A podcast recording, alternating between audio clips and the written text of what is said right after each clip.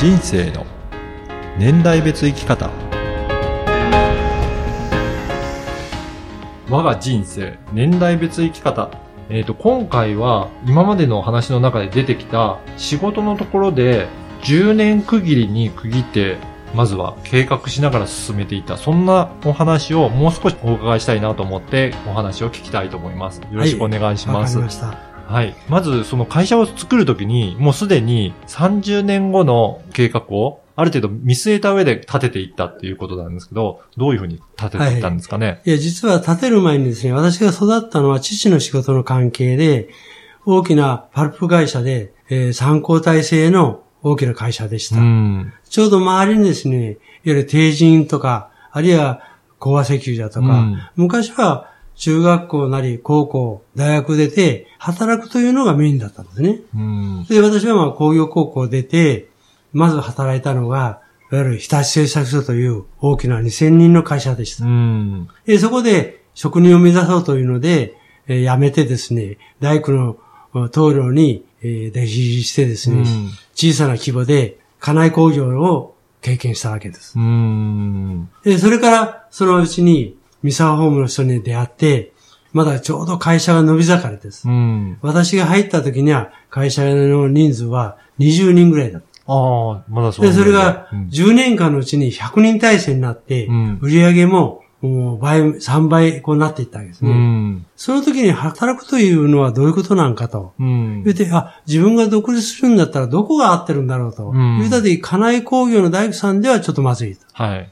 三沢ホームはちょっと大きすぎると。うん。それじゃあ自分が目標としていくのは、20人ぐらいのメンバーでうん。会社が安定するといいかなと。うん。いうので実は独立するときに、うん。それじゃあ自分としては30年間で37歳で始めたので、67歳になったら、うんちょうど10年ごとに区切ってうん。やっていこうと。うん。そうすると10億ぐらいの売り上げにしたらという、まあ最終目標を立ってですね、うん30年経ったらちょうど定年の時期になるし、あ、いいんじゃないかと。うんいうことで、10年ごとに区切ったわけですね。うんそれをまた細かくうん。3年ごとにうん。区切ってですね、うん。まず第1期、1年目に3年間の計画を立てる。はい。で、計画を一生懸命頑張ってやると、2年目に大体達成できるんですね。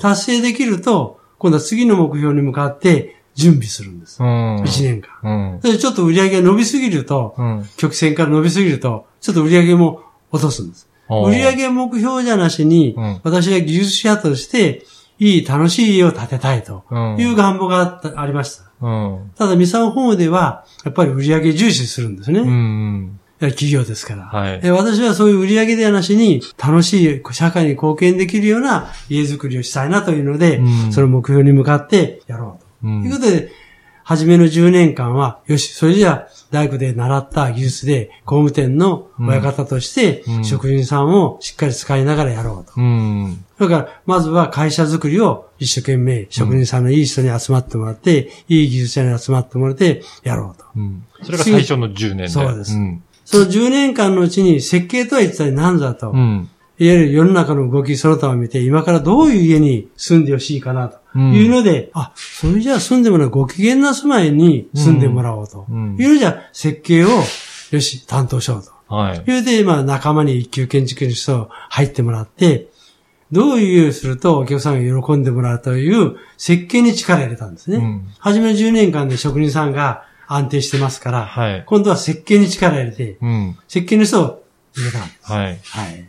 その10年間の時に、あ、設計というよりは、今からの世の中の流れその他でう、ん。企画が大事なんだなと。うんこれは実はミサホームで会社が企画してうん、ちゃんと企画住宅を売ろうと。あ、企画というのは非常に大事なと。うんこれ今から世の中の流れを見てと。いうので、その次の10年間で設計の時に勉強してですね、うん企画とは一体どういうものなんだと。うん。いうことを勉強して、で、ライアという企画の会社を作って、うんお客さんに企画書を提案すると。うん。お客さんの希望も聞くんだけど、それ以上に図面ではなしに、間取りじゃなしに、こういう生活、こういうのやったらこう楽しくなりますよと、うん企画書を提案するとうん。いうチームを作ってですね、うん。えーそれで行くとうん。いうことですから、公務をする人の、えー人員と、うん。設計する人の人員と、それで企画する人、うん実は、公務の人が10人おったら、はい。設計する人はその半分の5人です。うん。はい。これ企画する人はその半分で2人か3人おったらいいんです。う。で、そういうまあ人数分けで、はい。トータルでまあ15人から20人のもので